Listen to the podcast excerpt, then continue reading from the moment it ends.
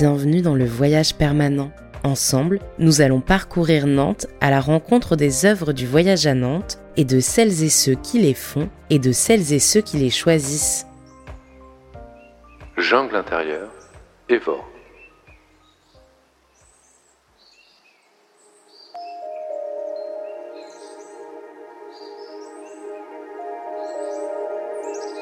Vous connaissez le passage Bouchot à Nantes?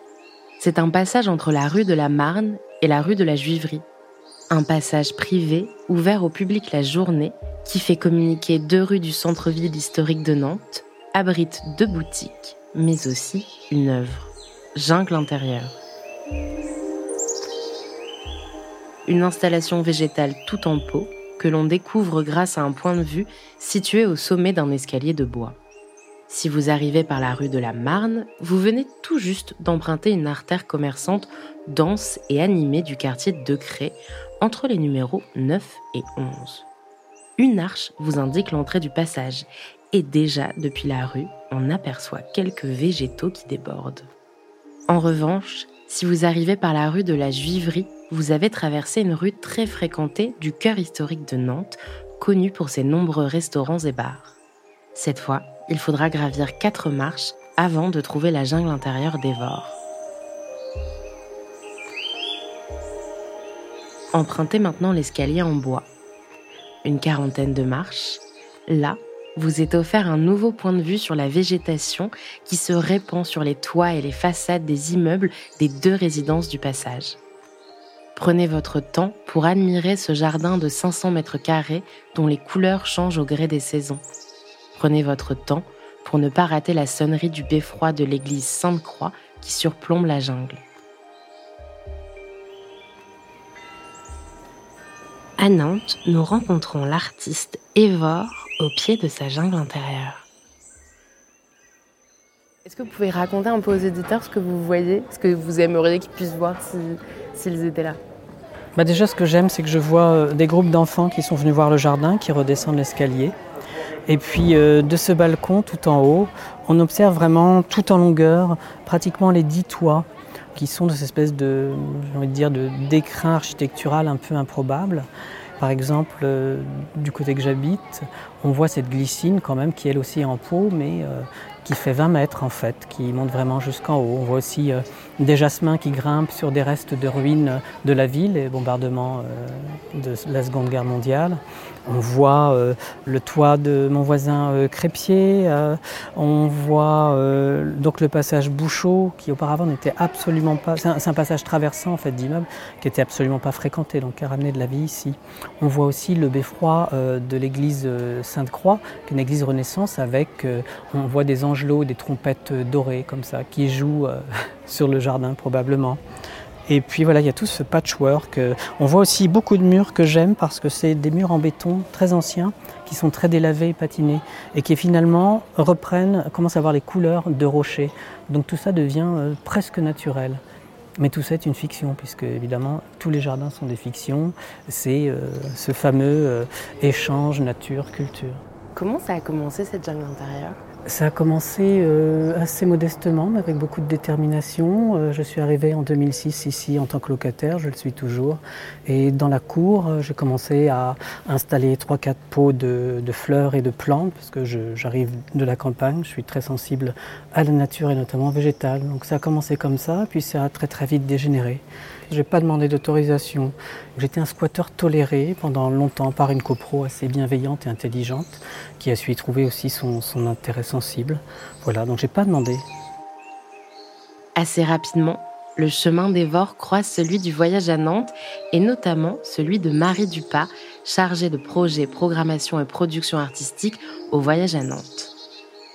On est en 2018, je travaille avec Evor sur la préparation d'une exposition qui l'intitule Particules.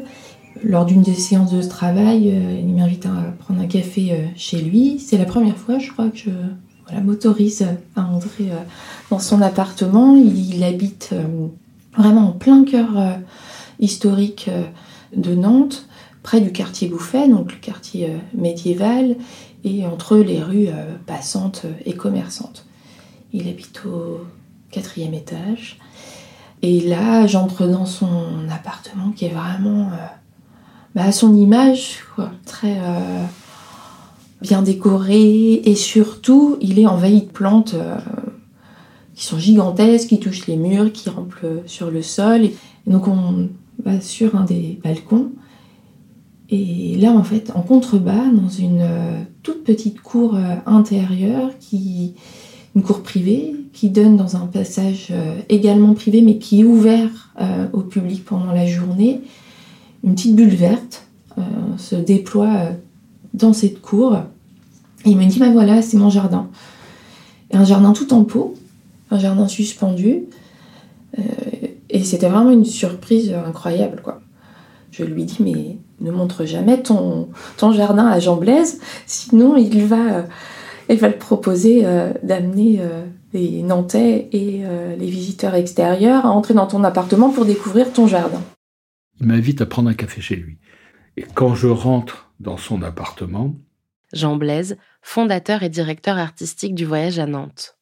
Je vois du végétal partout, des plantes partout, y compris sur les fenêtres. Et puis après, voilà, en prenant le café, ben on s'aperçoit que les plantes, elles descendent aussi de ces fenêtres.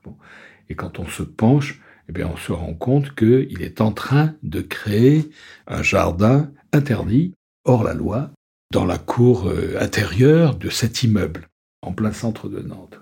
Et il me montre que il descend euh, le soir sur les terrasses de la cour intérieure. Ce ne sont pas des terrasses, ce sont des toits.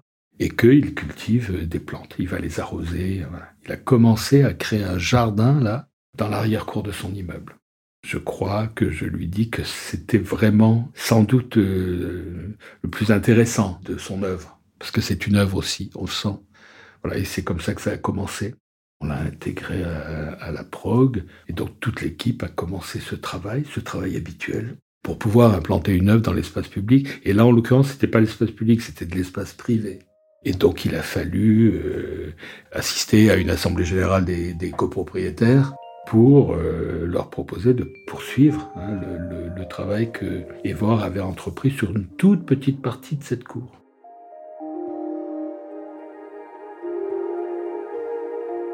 C'est très, c'est relativement vaste, hein, et donc maintenant il y a des milliers, des milliers de pots, puisque c'est un jardin tout en pot hors sol vraiment. Mm. Ça a poussé, euh, quand je suis arrivé, c'était le, le, vide, le néant, la glauquitude totale, et ça a poussé sur des toits plats recouverts de goudron et de béton. Donc euh, bah, j'ai commencé bah, dans la cour de mon côté d'immeuble, j'ai poussé les poubelles, et puis après euh, je me suis dit tiens les toits sont plats, je pourrais faire une, bordure comme ça de pot. Finalement on m'a pas stoppé, donc j'ai rempli tout ce toit de pot, et puis un toit m'a donné accès à un autre, et ça a continué comme ça doucement. Vous avez proposé au Voyage à Nantes de construire un belvédère. Tout à fait. Comment ça s'est passé? Vous, avez, vous leur avez dit quoi? Bah, ça s'est passé extrêmement bien avec le voyage à Nantes parce que c'est un bonheur de travailler avec eux. Ils sont très à l'écoute, très bienveillants. Et euh, bah, en fait, ils résolvent tous les problèmes, ils arrondissent tous les angles, ils simplifient tout et ils répondent à toutes les questions techniques que moi je ne saurais pas euh, résoudre par exemple. Donc euh, ça s'est passé très simplement. En installant une œuvre au sein d'une résidence privée, le voyage à Nantes déroge quelque peu de son processus habituel mais ce n'est pas pour déplaire aux habitants.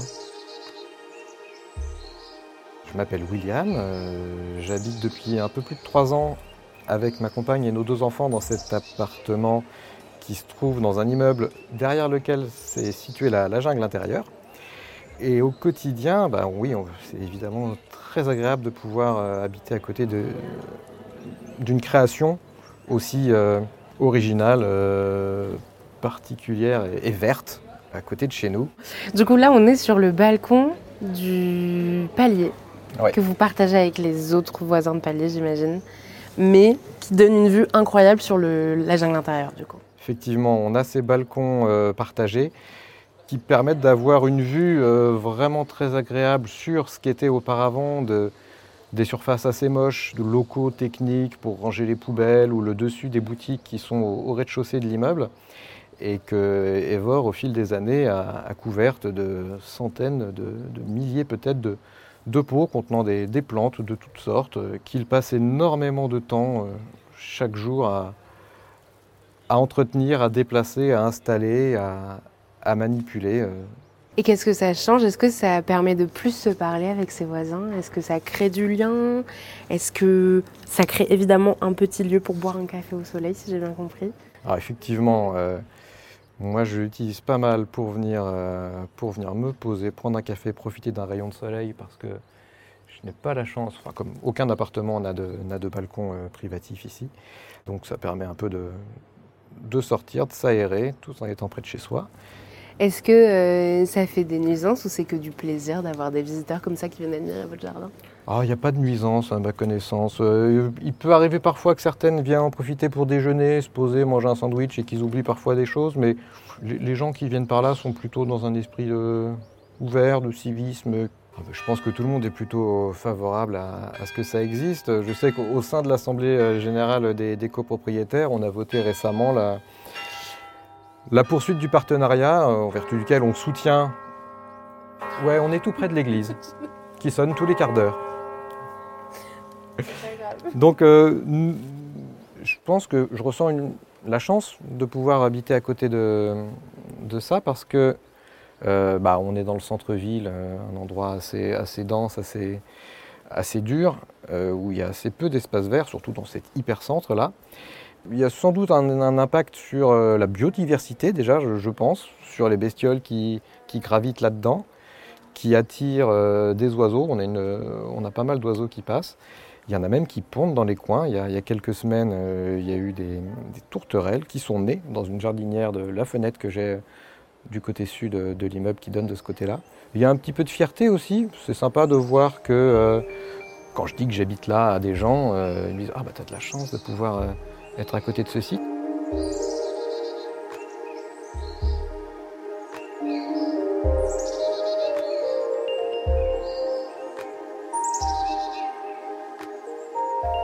Est-ce que vous pouvez me raconter un peu quel type de plantes vous avez mis Ah bah, c'est très simple, c'est absolument pas restrictif, c'est compulsif. Et donc, euh, il y a des plantes d'absolument tous les continents. Je suis pour les jardins inclusifs et je ne supporte pas euh, ces guerres un petit peu sectaires entre il faut des plantes indigènes seulement, euh, non plantes exotiques. Il y a des plantes de collection, puisqu'évidemment, d'année en année, je rencontre des passionnés aussi fous.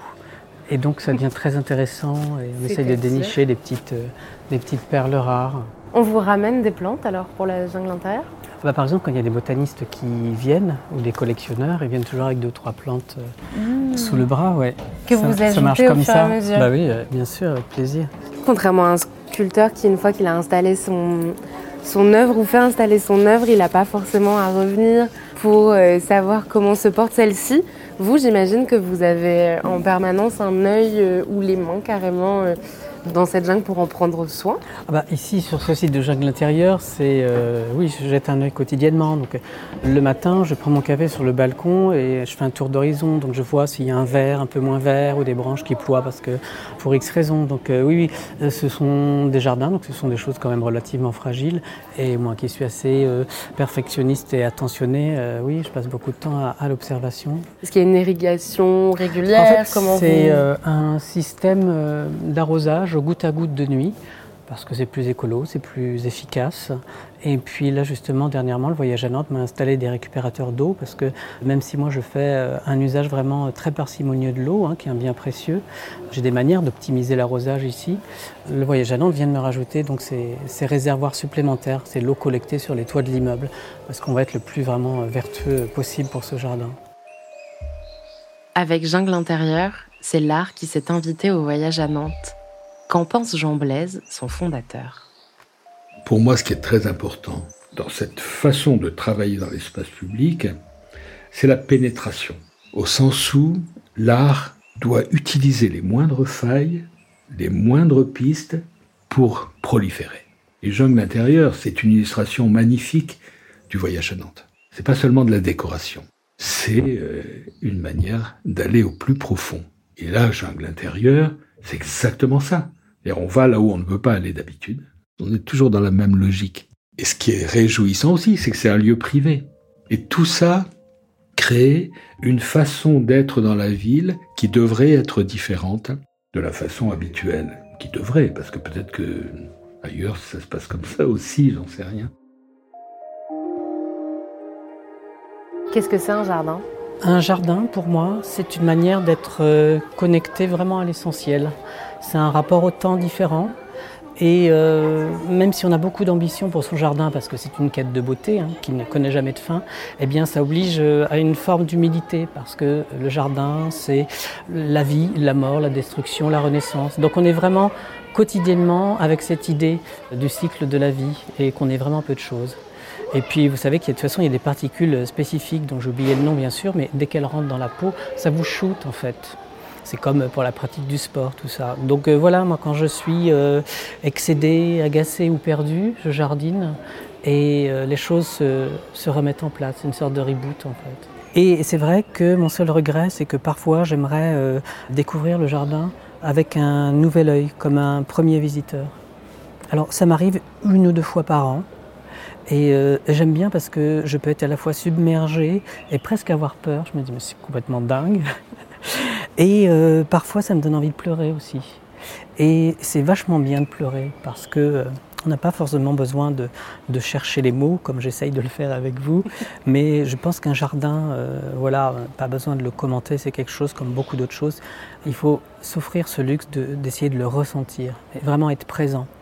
Donc euh, on vient ici, il faut vraiment minimum, minimum 5 minutes pour prendre le temps de voir ce jardin. Là, on a de la chance parce que c'est particulièrement calme aujourd'hui. On est quand même vraiment dans l'œil du cyclone. Hein. Bon, le soir, le jardin est fermé, mais on est entouré de bars, euh, donc il y a de l'ambiance. Et je pense que c'est un des enjeux des, villes aujourd'hui. C'est-à-dire que la ville n'a pas forcément à être un manège ou un bazar constant. On vit de plus en plus nombreux. Donc c'est une question aussi de, vivre ensemble. Et on le sait très bien, de toute façon, le silence est extrêmement important dans la construction mentale des gens, leur bien-être, leur équilibre. Vous avez voulu ramener un endroit à la fois beau et paisible alors? Bah, C'est exactement ça. Pour Marie Dupas, l'installation de la jungle intérieure est une réussite. C'est un jardin qui profite euh, finalement euh, à tous, en tout cas d'un point de vue visuel, mais aussi sonore, puisqu'on a des oiseaux qui viennent euh, nicher dans le jardin, on retrouve des insectes. C'était aussi l'idée d'amener une biodiversité dans la ville. Il y a la générosité d'Evor dans la multiplication de la diversité des espèces qu'il présente. Evor est aussi artiste, euh, plasticien, sculpteur.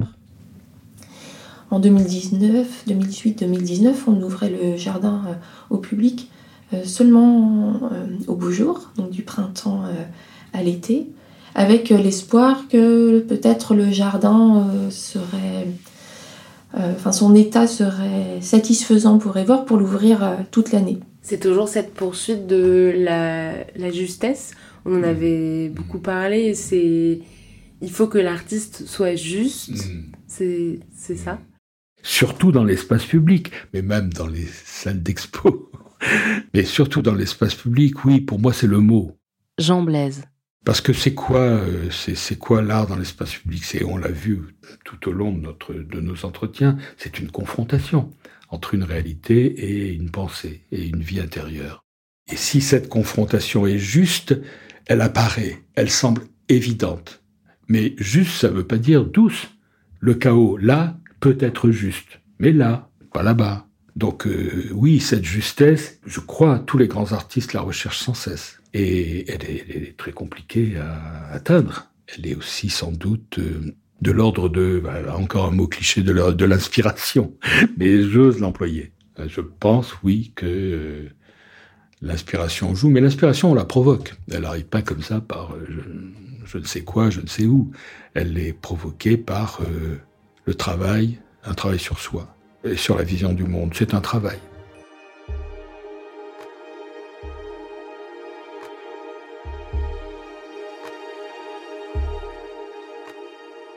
C'est pour ça que ça s'appelle jungle intérieur. Est-ce que c'est votre intérieur à vous? Pour deux raisons. Euh, vous avez raison. Parce que c'est à l'intérieur d'un ensemble architectural, mais aussi parce que c'est ma jungle intérieure à moi, ce que j'ai dans la tête, c'est-à-dire euh, un foisonnement, une exubérance euh, très organisée. ça déborde en douceur surtout. J'ai sûrement de la violence en moi que je contiens. Mais voilà, il faudrait que toutes les violences soient de cet ordre-là, avec des fleurs. C'est vrai. Je bataille avec des fleurs, voilà, c'est ça mon projet. Et surtout, vous avez la chance de faire votre autoportrait sur des années. Ça veut dire que votre autoportrait, il change à mesure que Bah, vous changez Espérons qu'il se bonifie comme mon jardin. c'est pas sûr, mais il prend en maturité, oui, ça c'est certain. Est-ce qu'il prend aussi en assurance? Parce que vous expliquiez que vous avez commencé avec quelques pots. Et Oui. aujourd'hui, on a 500 mètres carrés de, de pots de fleurs et de plantes. Qu'est-ce que ça dit de vous? Eh bien, ça dit que si personne ne cherche à m'arrêter, je vais continuer encore plus. Et je commence à réaliser des, des jardins ailleurs, ça et là. Demain, je pars pour quelques jours au Havre pour en, en constituer un autre petit du même ordre. Et là, je viens d'en présenter un là, au Festival international des jardins de Chaumont-sur-Loire.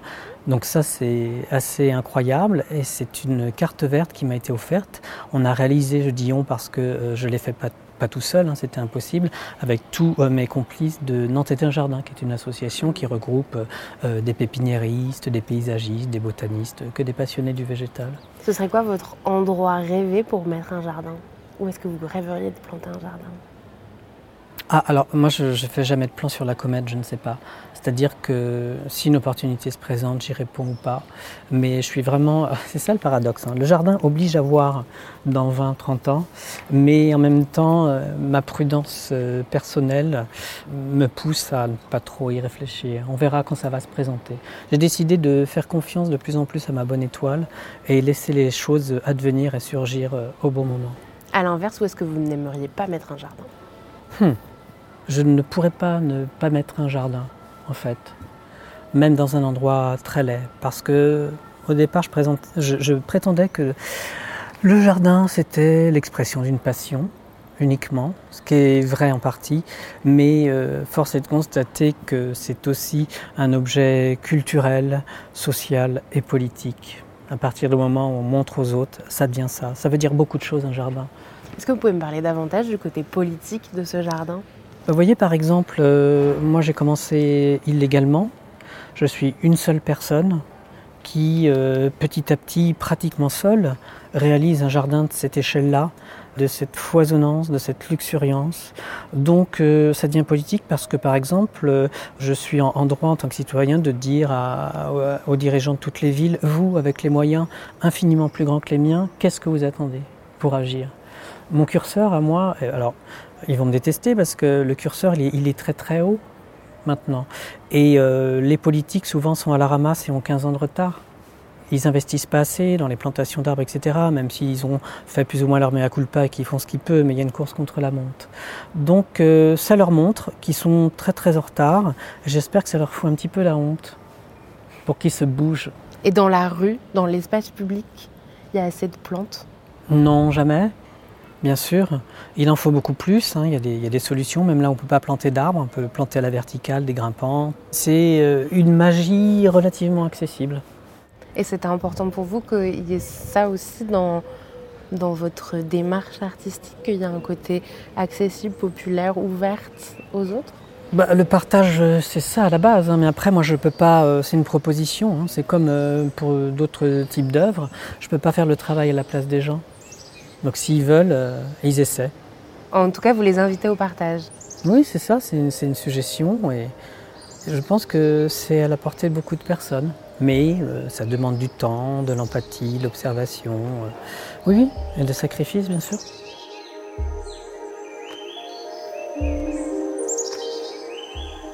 Si vous souhaitez aller admirer Jungle intérieur d'Evore, deux accès sont possibles.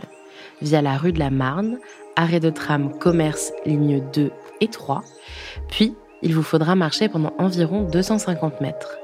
Sinon, il y a un autre accès via rue de la Juiverie, arrêt de tram bouffé sur la ligne 1, comptez également 250 mètres de marche. N'oubliez pas qu'il faudra grimper une quarantaine de marches pour obtenir le meilleur point de vue. Le Voyage permanent est un podcast du Voyage à Nantes, produit et réalisé par Slate Studio.